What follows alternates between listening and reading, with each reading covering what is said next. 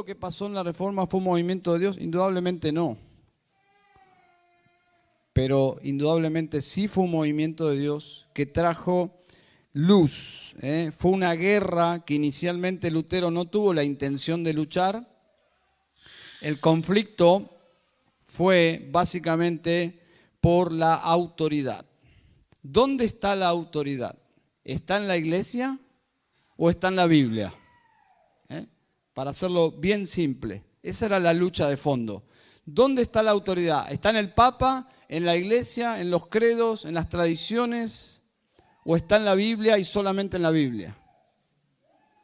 Y en ese camino de redescubrimiento fue que Dios lo llevó a este monje, un monje que en esos días era insignificante, un hombre que realmente no podía ni con su propia vida, que estaba luchando con, sus conflictos internos y Dios lo sabía y lo llevó de menor a mayor al Calvario, hacia el Evangelio, hacia la palabra de Dios.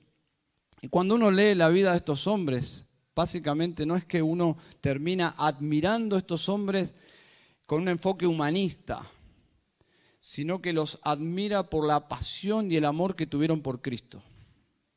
¿Mm?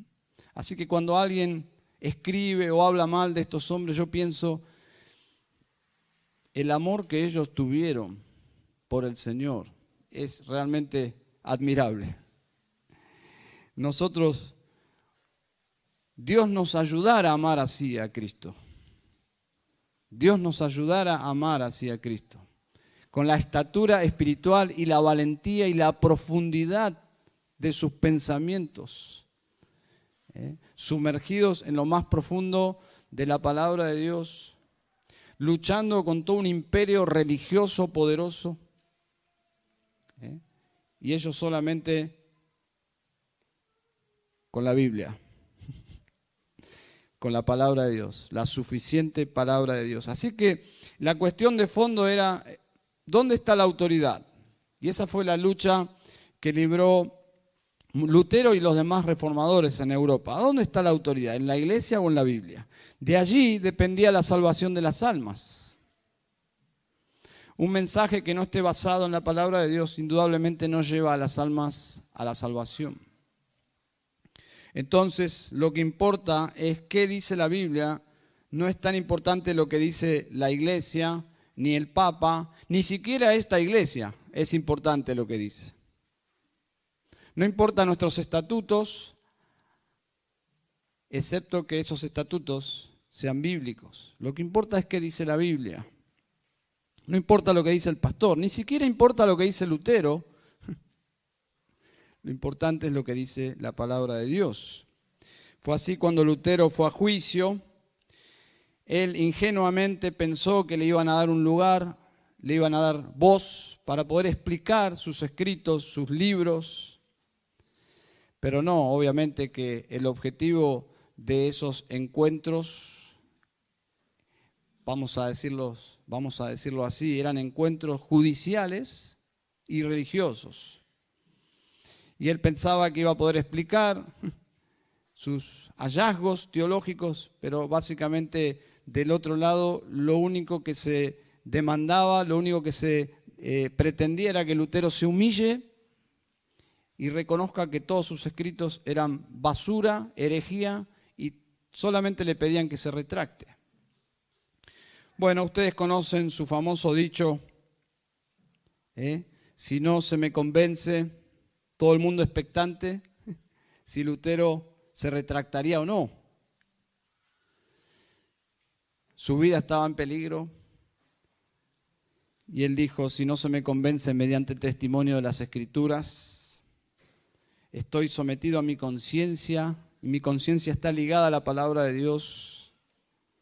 Por eso no puedo ni quiero retractarme de nada y finalmente dice, Dios me ayude porque lo que se venía iba a ser terrible. Pero él se aferró a Cristo. Y allí comienza quizás el divorcio final y lo que nosotros conocemos como la reforma. Busquen en su Biblia, por, por favor, en Colosenses capítulo 1, versículos 13 y 14. Este pasaje creo que representa lo que sucedió en la Reforma. Ustedes conocen una frase que en latín,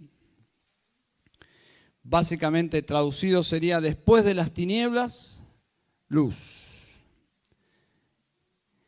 El asunto es que nosotros no valoramos tanto la luz porque no conocimos las profundidades de las tinieblas de esos días.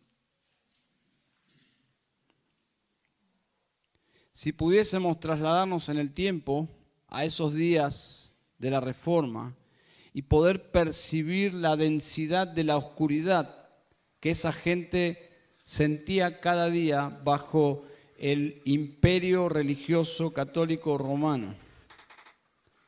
Si pudiésemos sentir la angustia que esa gente sentía, porque la salvación de sus almas, el estar en paz con Dios, el caminar con Dios, dependía básicamente de dinero, solo dinero. Entonces, después de las tinieblas, luz. Las indulgencias, un sistema de abuso espiritual terrible, terrible, ¿eh?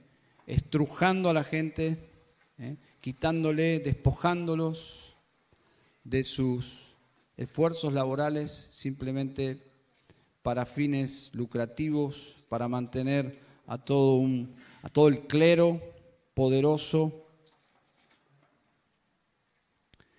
Bueno, allí estaba Lutero subyugado a, la, a Roma, a la iglesia romana, y este pasaje representa lo que él entendió y lo que él experimentó y lo que él luego predicó. Dice el versículo 13, porque él nos libró del dominio de las tinieblas y nos trasladó al reino de su amado Hijo, o de su Hijo amado, en quien tenemos redención, el perdón de los pecados. Después de las tinieblas, luz. Esa fue la experiencia de la reforma y esa es la experiencia particular de todo creyente.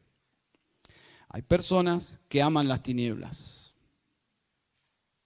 y están cómodos en las tinieblas. Pero cuando Dios comienza a inquietarte, ya las tinieblas no son tan cómodas. Y es lo que estaba pasando en el alma de los reformadores.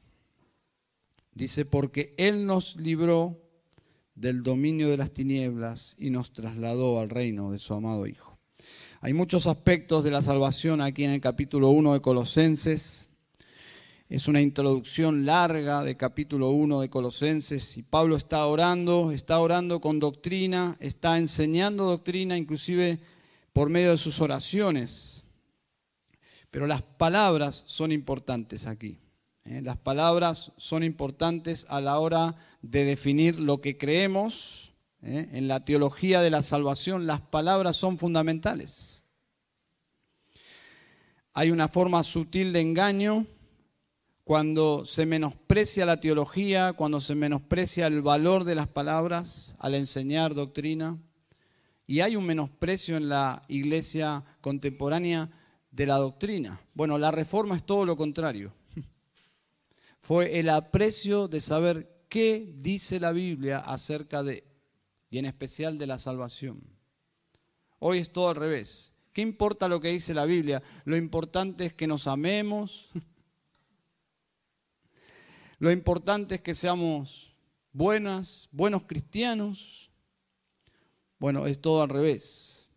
Lo importante en primer lugar es cómo se justifica el pecador con Dios.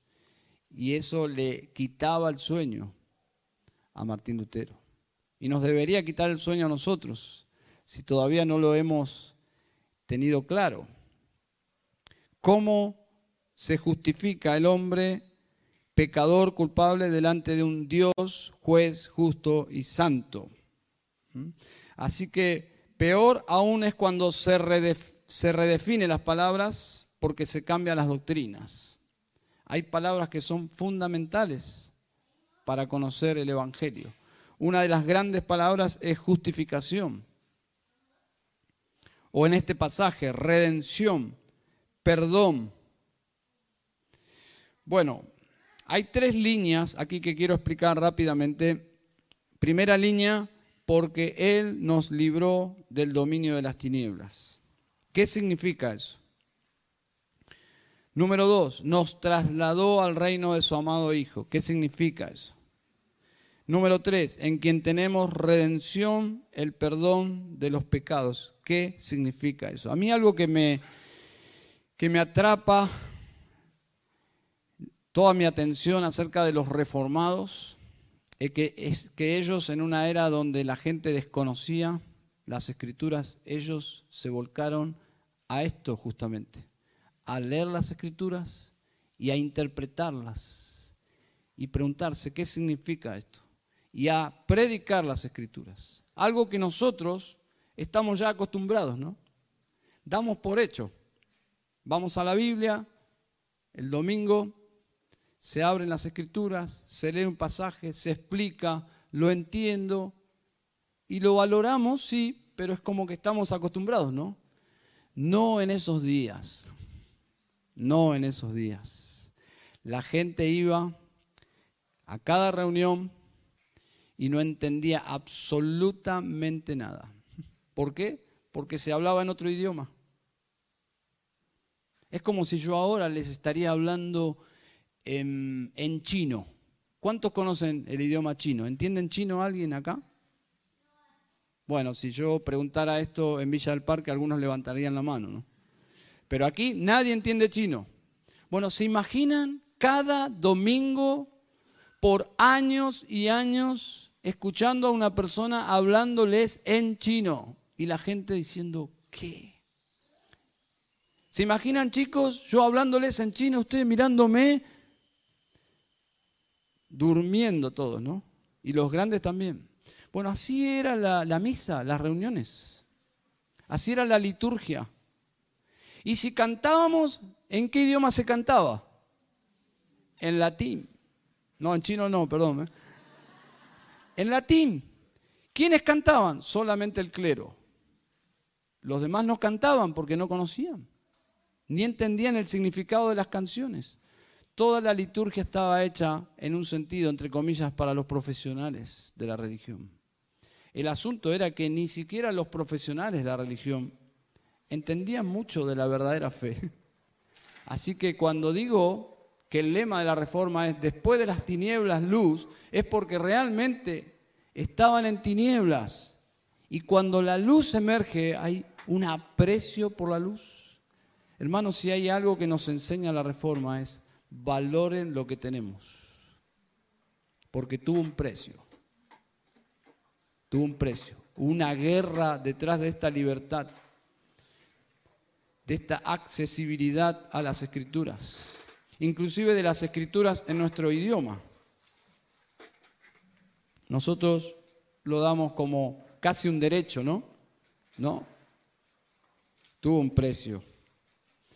En primer lugar, porque Él nos libró del dominio de las tinieblas. Sin dudas, este es el reino de Satanás. ¿Mm? Y dice aquí, Él nos libró, es decir, es un hecho consumado, somos libres ya no estamos bajo ese reino de las tinieblas. ¿Quién nos libró? Cristo nos libró. Debemos conocer a Cristo. Escuchaba una canción en estos días, dame a Cristo, dame a Cristo. Cristo nos libró. Las personas sin Cristo están bajo el dominio de estas tinieblas todavía. No importa su apariencia, no importa sus ideas, su moralidad. Solo Cristo, ¿eh? Él nos libró del dominio de las tinieblas. Aún Pablo, observen, se incluye, porque dice Él nos libró, se incluye Pablo dentro de ese pueblo liberado. Qué interesante, nos llama la atención porque Pablo no era como los colosenses, su trasfondo era totalmente diferente. Los colosenses venían del paganismo, del culto más oscuro, pero Pablo no. Pablo venía del el culto al Dios verdadero. Su fe estaba basada en la Torá, en la ley de Dios. Pero aún así, él siendo o habiendo sido un rabino ortodoxo, un hombre moral, correcto, dice, yo estaba en las mismas condiciones. Cristo nos libró del dominio de las tinieblas. Cuando en 1 Timoteo 1.15 él dice que Cristo Jesús vino a salvar al mundo, él vino a salvar a los pecadores, ese concepto de pecadores lo usaban los judíos para hablar justamente de los no judíos, de los paganos, de la gente que vivía en la, inmoralidad más profunda, lejos de la palabra de Dios. Y dice, Él vino a salvar a los pecadores y agrega, entre los cuales yo soy el primero. ¿eh? Pablo se incluye entre los pecadores, pero él dice, entre los cuales yo soy el primero. ¿Saben una cosa?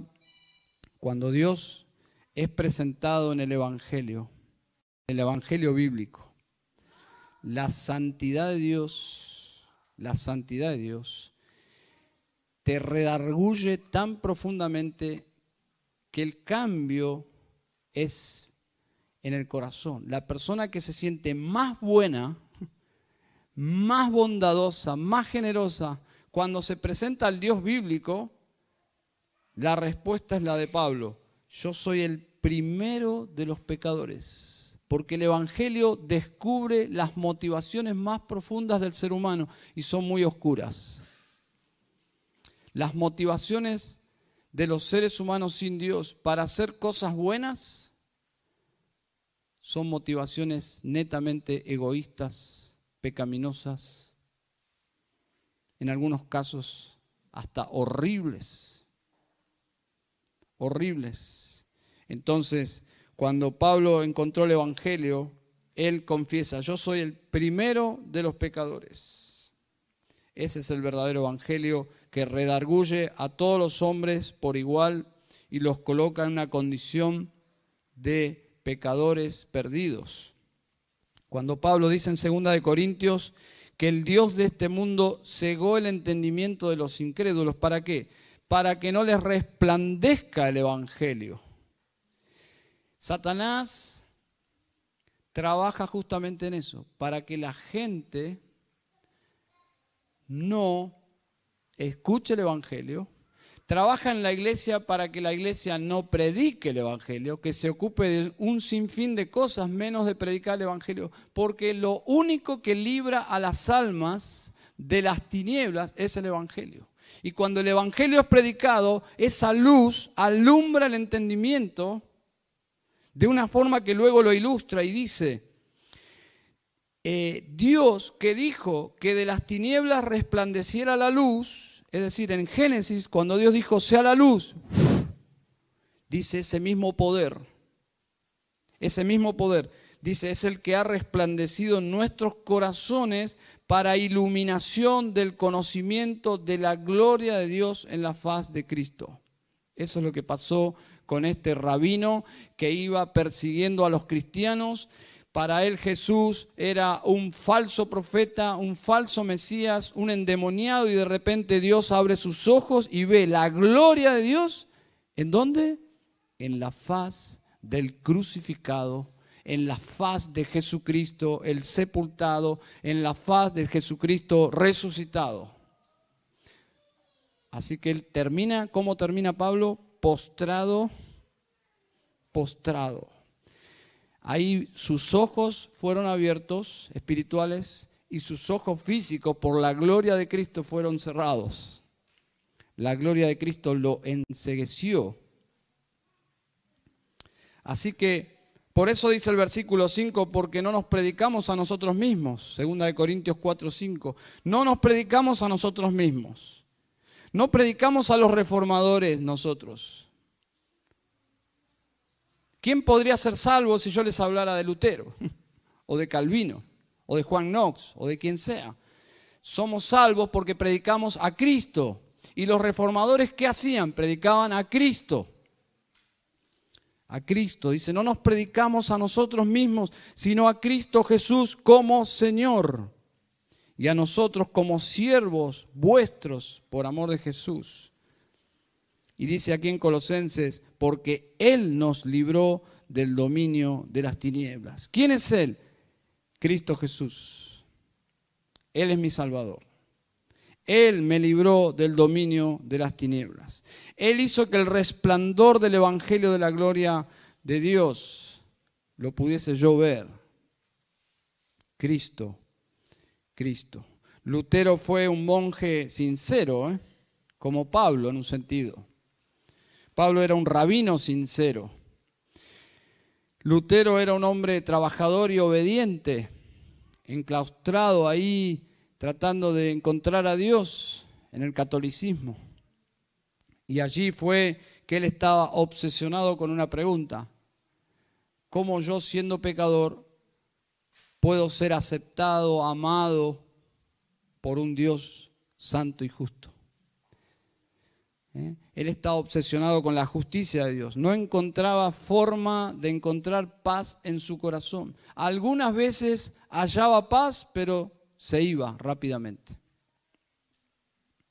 Realmente era sincero en su búsqueda, pero nunca sentía completamente la aceptación de parte de Dios. Obraba, obraba, obraba y no tenía paz. Obraba, obraba, obraba y la culpa no se iba. La culpa no se iba. Difícil, ¿eh?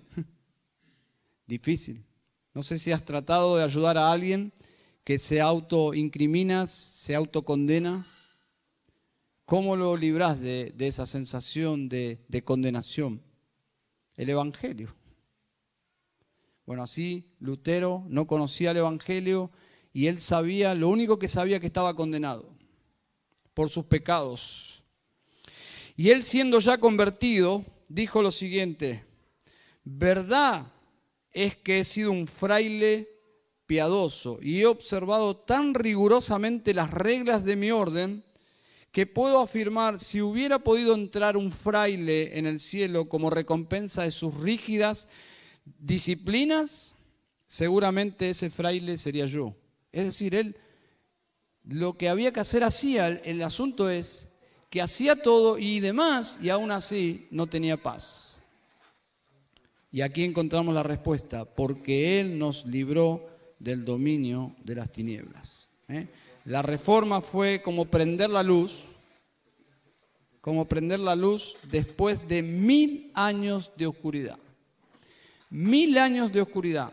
La Iglesia Católica en el púlpito, desplazando las escrituras y colocando toda una liturgia y sacramentos en un idioma que ni siquiera la gente conocía. ¿Saben? La ausencia de la palabra de Dios trae tinieblas. Y la Iglesia Católica apartó a la gente de las escrituras. En una ocasión, en una charla donde Lutero estaba luchando con su culpa, su confesor, sacerdote con más años que él, que le apreciaba mucho, le preguntó a Lutero, ¿has leído el Nuevo Testamento? ¿Saben qué respondió Lutero? No, nunca. ¿Se dan cuenta? La ausencia de la palabra de Dios es tinieblas. Satanás gobierna cuando la palabra de Dios no ilumina. Hay una evidencia de alguien que no conoce a Dios, desinterés por la palabra de Dios. Ese es un síntoma. Si no te interesa qué dice la Biblia, no te interesa la salvación de tu alma, no te interesa Dios. Pero había algo que iba a libertar a esta gente. Es, ¿qué dice Dios? ¿Qué dice Dios en su palabra? Cuando llegamos a Cristo llegamos a ser libres y hay tres tiempos en esta libertad que quiero mencionar rápidamente. En primer lugar, la gran palabra de la reforma. la justificación. La justificación. ¿Qué significa? Uno es un término legal. Significa que ha sido declarado justo. ¿Pero en qué contexto? En un contexto judicial. Libre, justo. Ahora en tu legajo, que aparecían millones de pecados, ahora en tu legajo aparece sin pecado y una justicia perfecta que es la justicia de Cristo Jesús. Eso es justificación. Libres de toda condenación en el tribunal de justicia de Dios, nada más ni nada menos. Y ahora en nuestro prontuario pecaminoso ahora hay un legajo de justicia perfecta, como si nosotros hubiésemos guardado la ley de Dios perfectamente todos los días de nuestra vida. ¿De dónde salió eso? Bueno, salió de la vida perfecta de Cristo. ¿Y a dónde se fueron nuestros pecados? A la cruz de Cristo donde Él murió por nosotros. Eso es justificación. Libres en la otra vida, cuando partamos, de todo lo pecaminoso. Eso es glorificación. Un día Dios, así como quitó nuestro legajo y puso su, justicia perfecta, a ese pueblo que Cristo compró con su sangre, lo va a llevar a su casa, a la gloria. Y ya no tendremos pecado. Ese es, es el tiempo de la glorificación. Y en el medio, en el medio es donde estamos hoy. Libres de la esclavitud del pecado, pero no de la presencia del pecado. Dios nos salvó y nos está santificando, no es glorificación, es decir, nos está santificando, pero todavía no nos ha quitado esa capacidad de pecar, todavía caemos, somos tentados, descubrimos, vencemos un pecado y aparece otro, y es como una guerra, bueno, de eso se trata la santificación, es una guerra contra el pecado, y es una guerra que solo los creyentes pueden librar. Hay una verdad absoluta en esto, es a quien Dios justificó, también lo está santificando, lo hemos escuchado tantas veces. La santificación comienza con un deseo de no vivir ya como antes, pero ¿por qué? Porque ahora amo a Cristo. Aprecio lo que Cristo hizo por mí. Eso es básicamente la santificación. Cristo murió por mí para que yo ya no viva para mí mismo. Eso es santificación.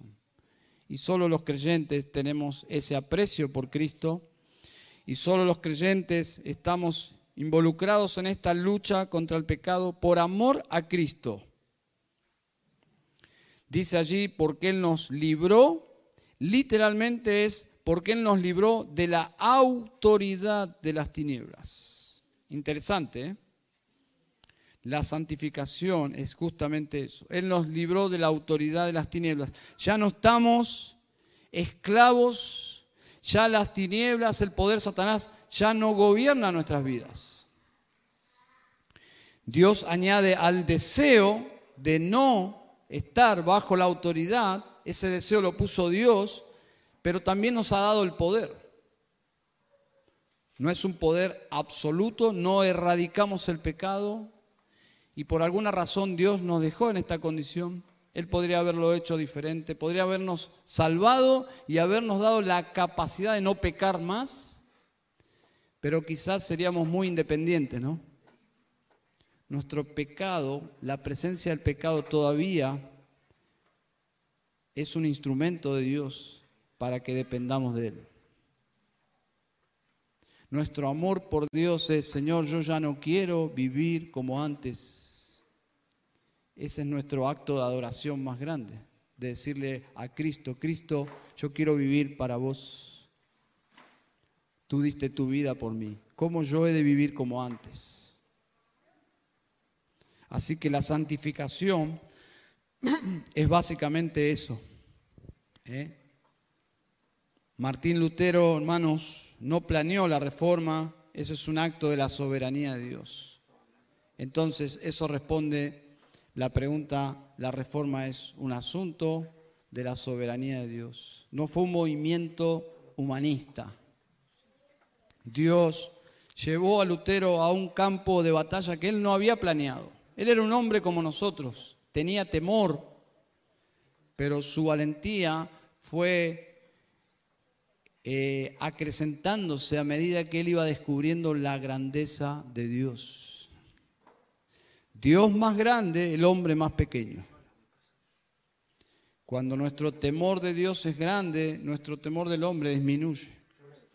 Y Martín Lutero comenzó a caminar con un Dios gigante. Y esa fue la razón por la cual él pudo enfrentar al imperio católico romano. Y aún así, temiendo, temblando, pero Dios le dio esa valentía en fe. Así que la reforma protestante fue básicamente el rechazo del error, fue de menor a mayor. A medida que Lutero era iluminado por la palabra de Dios, iba entendiendo más la profundidad del error de Roma. Al principio Lutero ni siquiera quería ofender al Papa, pero luego ya cuando empezó a descubrir las herejías en las cuales él estaba sumergido, ya hablaba del Papa como del anticristo, ¿no? Pero al principio él iba caminando delicadamente en un terreno de redescubrimiento y el Evangelio comenzó a iluminar su mente a tal forma que pudo ver la maldad de la iglesia en la cual era parte. Así que no hay un momento que Martín Lutero hace la oración del pecador. Si has visto alguna película, algún dibujito donde Lutero dice, Jesús entra en mi corazón, no existe eso ni siquiera se sabe cuándo finalmente él es salvo, pero indudablemente a medida que transcurría su vida como monje, nunca se distanció del púlpito, en algún momento el mensaje que salía del púlpito de Martín Lutero cambió y la gente lo percibió. La gente percibió que él ya no estaba predicando como los demás monjes, él hablaba ahora de una salvación por gracia, por medio de Cristo. Y lo más interesante, les hablaba en alemán. La gente los podía entender. Interesante. Se firmó no hace mucho un documento para aclarar que los evangélicos, no todos los evangélicos, están de acuerdo que la reforma es solo un asunto del pasado, que ya todo está resuelto, que hoy somos todos amigos. Ustedes saben, ¿no? La voz ecuménica, decir, eso es un asunto cuando los hombres se peleaban por doctrinas. ¿Se imaginan? Ese regreso a esa hermandad con la Iglesia Católica, lo que está diciendo es, qué tonto este Lutero, ¿no? ¿Para qué sufrió tanto? Por doctrina. Bueno, no todos están de acuerdo y ese documento se firmó para poner bien en claro que la reforma continúa. Es un manifiesto contra el ecumenismo. En ese documento encontrarás la firma de algunos hombres conocidos, como Mark Dever, David Wells y otros, hombres referentes de la fe reformada. Y el documento lo explica y voy a leer simplemente una expresión que explica por qué la reforma continúa. Y es así de sencillo. Como hace 500 años, el catolicismo romano es un sistema religioso que no está basado en la sola escritura. Y eso no cambió. La, reforma continúa. ¿Por qué? La lucha de los reformados, ¿dónde está la autoridad? ¿En la iglesia o en la Biblia? Continúa hasta el día de hoy. Alguien dijo, la iglesia no cambió, empeoró la iglesia romana peor que en los días de Lutero. Porque la contrarreforma fue profundizar la guerra contra el verdadero evangelio. Entonces, Pablo en estos días escribía para lo mismo, para animar a los colosenses a distanciarse del error, a no tener ningún tipo de alianza con falsos maestros ni con errores doctrinales. Es decir, la lucha continúa. La guerra es ideológica, es la verdad y el error, porque está en juego la salvación de las almas. En el momento que Dios comienza a obrar en nosotros, es que ese dominio de las tinieblas ya nos incomoda. Nos incomoda. Si Dios no intervenía en nosotros, el reino de las tinieblas era nuestro hogar, era nuestra almohada, nuestro pan diario. Pero cuando Dios comienza a trabajar en tu vida, las tinieblas comienzan a crear una insatisfacción, inclusive culpa, frustración, es Dios obrando en tu corazón. Este verbo indica que Dios fue quien hizo todo el proceso de liberación. Dice, Él nos libró del dominio de las tinieblas. Es una, es una operación de Dios. Nosotros somos pasivos, no colaboramos en nada. Fue Dios que tuvo misericordia de nosotros y nos libró de las tinieblas. Es maravilloso, ¿no? No podríamos haber sido libres por nosotros mismos. El cuadro es de un general victorioso que entra a un, territorio enemigo y saca de allí, después de vencer una guerra, saca a la gente de ese territorio, la saca de ese lugar. Lo más ilustrativo sería el éxodo de Egipto, comandado por Dios por medio de Moisés, es saca a un pueblo de, un, eh, de una esclavitud. Esa es la idea. Pero luego añade, nos trasladó al reino de su amado Hijo. Ese mismo general, y siguiendo el mismo cuadro, ese mismo general poderoso que ha, batallado y ha ganado, ha tomado a esa gente y la ha trasladado. Esto se llama reubicación. Es sacar de su lugar y llevar a un nuevo lugar para reiniciar una nueva vida. El propósito que perseguían esos procesos en la antigüedad, los asirios hacían eso, por ejemplo, Babilonia, era justamente darles a estas personas una nueva identidad, desarraigarlos de su cultura y darles un cambio para que pertenezcan a este nuevo imperio, a este nuevo reino.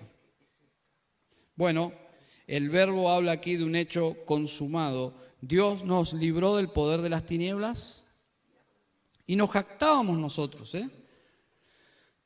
Nos jactábamos de ser de este mundo. Nos jactábamos de ser mundanos.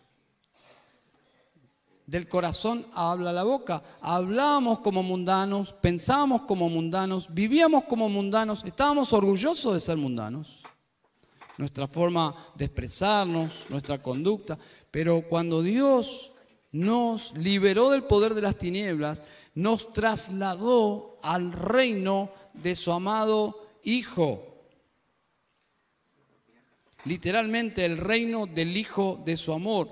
No solo nos saca de las tinieblas, sino nos lleva a un reino infinitamente mejor. Aquí hay jactancia verdadera. Este verdaderamente es un reino. Alguien que perteneció a las tinieblas y ahora está en el reino de Cristo, ahora se jacta no de sí mismo, sino se gloría en Cristo Jesús. Dice, este es el mejor reino. Y cuando evangelizamos, le decimos a la gente, no sabes qué reino es este. Wow, qué, qué perdido estaba yo cuando estaba sin Cristo. Qué triste era mi vida. Qué triste eran las noches, qué triste era lidiar con la culpa, qué triste era la nostalgia, qué triste era mi vida sin Cristo. Ahora estoy en su reino, en el reino de su amado Hijo. La vida sin Dios es triste, aunque algunos ríen. Ríen o pueden reír porque no conocen lo tenebroso que es de la perspectiva de Dios estar en, las tinieblas. Pero el reino de su amado Hijo, la iglesia, los creyentes, estamos bajo ese reino de Cristo. Hasta que finalmente Dios ponga a sus enemigos por estrado de sus pies y gobierne en su reino eterno. Así que cuando compartimos con otros el Evangelio, estamos persuadiendo a la gente que está en las tinieblas que se mude, entre comillas, porque eso es un traslado que hace Dios, ¿no? Pero en un sentido estamos diciéndole a la gente que se mude, que se mude de barrio, que el juicio caerá sobre ese lugar, que venga a Sión, eh, que salga de Sodoma y Gomorra, que venga a Cristo, que se arrepientan de sus pecados y que se entreguen a Cristo, el verdadero Rey. Así que en primer lugar, Él nos libró del dominio de las tinieblas tinieblas, nos trasladó al reino de su amado Hijo y añade un tercer pensamiento, dice, en quién, en Cristo, en quien tenemos redención, el perdón de los pecados. Una de las grandes palabras de la salvación, ¿no? Redención. Una palabra que hace alusión a la esclavitud, al ser librados de la esclavitud como dice Tito 2.14, quien se dio a sí mismo por nosotros para redimirnos. Es decir, el pago, el pago es Él mismo. El pago para redimirnos es Él mismo, su muerte. No son monedas de plata o de oro, dice Pedro, es Él mismo. Es decir, Él baja de su gloria Dios se encarna y viene a rescatarnos y no viene con una espada, viene para que esa espada se atraviese en su propio corazón. Él se da en la cruz para morir por nosotros. El juez, Dios santo y justo, descarga su furor judicial sobre su propio Hijo para salvarnos a nosotros. Así que la acción aquí es de pagar un precio para poder liberarnos y está asociado aquí al perdón de nuestros pecados. Porque ese pago tiene que ver con justamente la justicia que demandaba la muerte de los culpables. Así que Cristo muere por nosotros para redimirnos, para poder comprarnos, para poder perdonarnos y ahora somos pueblo de Él, le cantamos a Él, le alabamos a Él, le adoramos a Él. Por eso somos cristianos, porque Él dio su vida por nosotros. Así que el precio de ese rescate es por medio de su muerte. Dice allí, por medio de su propia sangre. El precio de rescate es su muerte, su sangre. ¿eh? Gracias a su muerte, a su sangre, somos perdonados. Y de eso se trata la reforma, hermanos y amigos. ¿Qué clase de juez sería aquel que perdonara a un culpable pasando por alto la ley? ¿Qué clase de juez corrupto sería si deja libre a un culpable? Y si somos todos culpables, ¿cómo podemos escapar del juicio de Dios? Cristo Jesús murió por nuestros pecados. Ese es nuestro salvoconducto de eso se trata la reforma. ¿Cómo se justifica un pecador con Dios? Por medio de Cristo Jesús. Su muerte perfecta perdona nuestros pecados. Su vida perfecta nos da la justicia que se requiere eh, en la casa de Dios. Lutero escribió lo siguiente, cuando el diablo arroja nuestros pecados sobre nosotros, y declara que merecemos la muerte y el infierno, debemos hablar así.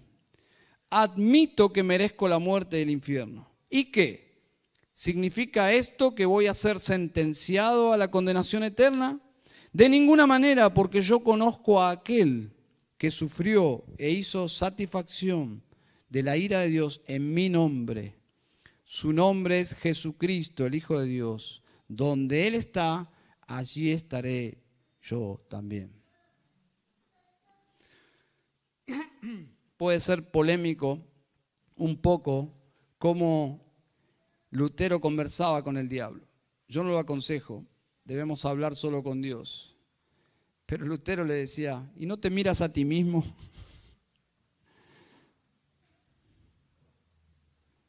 Tú sí irás al infierno. Yo merezco ir al infierno, pero Cristo murió por mí. Es decir, nosotros diríamos en Argentina, lo bardeaba. El diablo sí irá al infierno y todos los que siguen su voluntad, todos los que viven como Él, sin arrepentimiento, en apatía a Dios, en rebeldía a la palabra de Dios. Yo te quiero decir algo en esta mañana. Si esa es tu vida, queremos decirte en el nombre de Cristo que te arrepientas y que vengas a este maravilloso Salvador, que dejes de luchar con Dios, porque Dios puede decir, basta, y ya no hay más remedio. Si Dios soberano decide hoy dejar que tu corazón deje de funcionar, se terminó. Ya no estará allí ni papá, ni mamá, ni la iglesia, ni los hermanos, ni tus amigos. Será oscuridad eterna por siempre, jamás. Hoy es el día de salvación, dice la Biblia. Hoy es el día en el cual tenés que llorar por tus pecados y venir al Calvario y ver al Salvador precioso ofreciéndote salvación.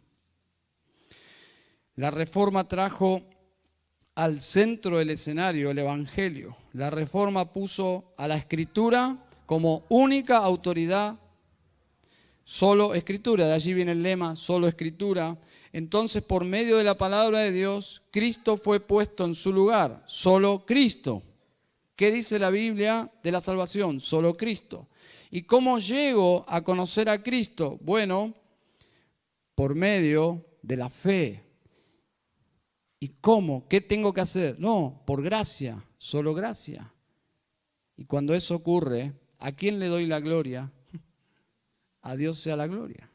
Cuando un pecador se convierte en cristiano, cuando haya la salvación, le da todo el crédito y la gloria a Dios, de eso se trata la reforma. Solo a Dios la gloria. ¿eh? Amén. Vamos a orar. Querido Dios, en esta mañana te damos gracias por habernos enviado a Cristo, tu Hijo, quien nos libró del poder de las tinieblas, quien nos trasladó a su propio reino. Él es nuestro Rey, el mejor reino, eterno, inconmovible, reino de luz, reino de verdad. Gracias por nuestro Rey Salvador, nuestro Señor Jesucristo. Y gracias porque en Él tenemos redención por medio de su sangre. Y eso nos conmueve, Señor, porque no somos tan valiosos para que un rey muera en nuestro lugar. Pero así tú lo decidiste. Se trata de tu gloria, Señor, el Evangelio. Un Dios tan grande mostrando compasión por seres tan pecaminosos y rebeldes. A ti la gloria, Señor. A ti la gloria. En el nombre de Jesús. Amén y amén.